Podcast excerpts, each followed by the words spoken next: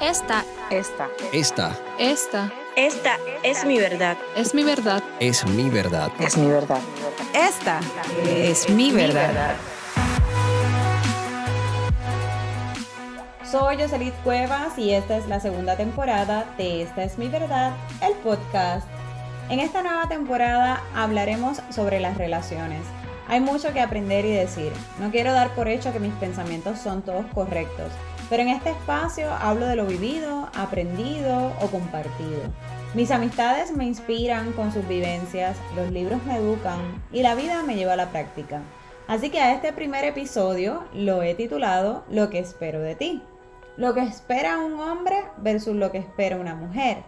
Hace un mes en mi cuenta de Instagram publiqué la siguiente pregunta. ¿Qué tu mujer u hombre esperas del otro para dar oportunidad a establecer una relación? Y las mujeres respondieron que esté claro de lo que quiere, comunicación clara, respeto, sentirse comprendidas y apoyadas, empatía, aceptación, que la, que la otra persona sea creyente, trabajador, atento, serio, seguro, que quiera una familia, que sea amoroso y lindo. Mientras que los hombres respondieron lo siguiente.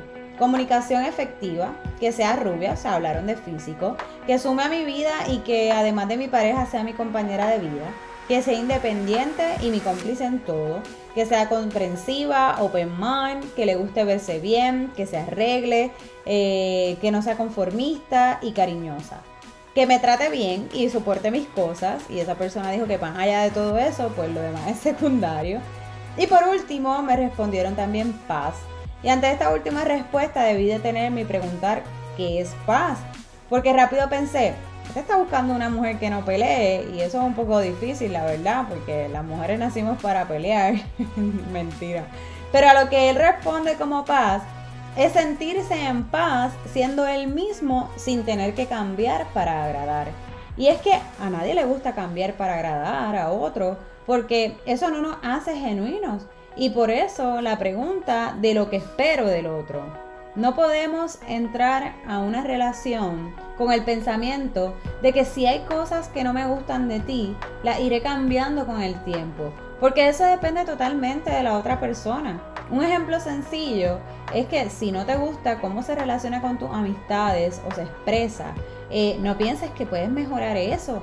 Porque a la larga, si él o ella no lo desea, tendrás que elegir vivir con eso para siempre y terminarás con desilusión. Me, me, compartieron un libro que se llama Mi Niño Interior de Matilde Garbage, que dice, nadie puede cambiar a alguien si ese alguien no se hace cargo de sus propias tendencias destructivas, de sus mentiras, de esa conducta que no estamos dispuestos a aceptar. La persona que ama y que sabe o reconoce que lo que el otro le aconseja es para un mejor porvenir para él, puede lograr cambiar de mentalidad y aceptar los consejos y hacer modificaciones, pero siempre y cuando se sienta bien consigo mismo. Pues uno no solo cambia para agradar a otro, eso es una mentira que a la larga termina en recriminación. Ah, yo hice esto por ti. Y no se trata de hacerlo como un sacrificio por el otro, se trata de hacerlo por un beneficio personal y un bien común. Pero ojo, cuando decidas hacer lo que el otro quiere, mientras tú dejas tu felicidad por la de él o la de ella, porque de eso no se trata cambiar. El dejar de ser tú para agradar a otro no es la idea. Pues la felicidad personal no se juega. Pues a la larga, tu yo interno te exigirá volver a ser lo que eres de verdad. Hay que aprender a querer del otro hasta lo que llamen defectos, como dicen por ahí. Porque el amor no los mira. Y no hablo del amor cegado, hablo del amor de verdad. Ese cuando puedes aceptar a alguien tal y como es y no, te, y no sientes vergüenza de eso. Porque querer cambiar al otro será pretender convertirlo en algo que no es ni quiere ser.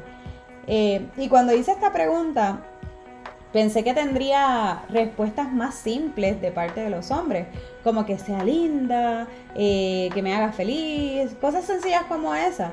Y para mi sorpresa no fue así. Los hombres que me siguen, ¿verdad? Parece que fueron criados por madres empoderadas.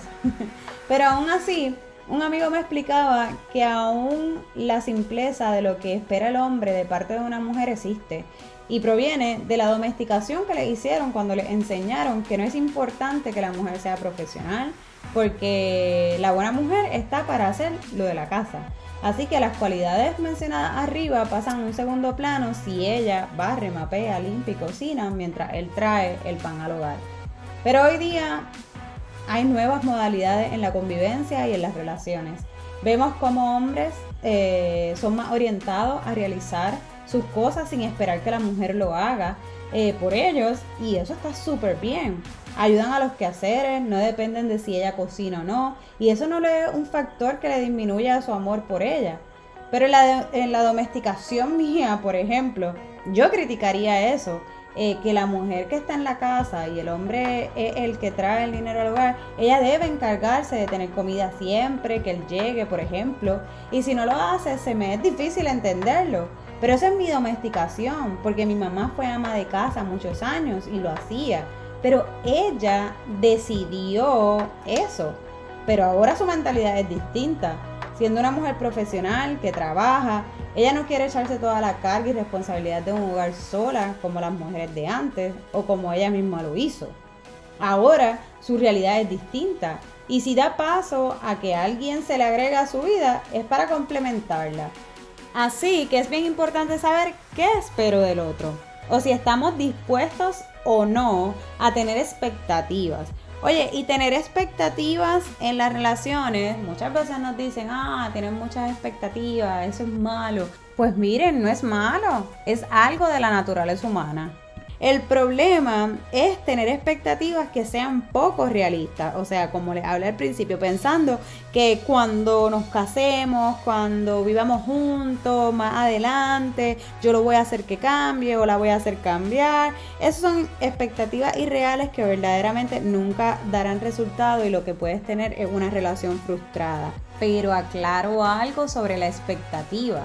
Tenemos expectativa sobre la relación, tanto el hombre como la mujer tienen una expectativa sobre la relación, no sobre el otro, porque ambos tenemos la responsabilidad, ¿verdad? Cada uno tiene la responsabilidad de alcanzar esas expectativas que ha construido para la relación. Por ende, cada uno tiene que cuidar que esas altas expectativas no signifiquen inalcanzables. Lo que espero de ti lo voy a resumir en una frase del doctor Jorge Bucay.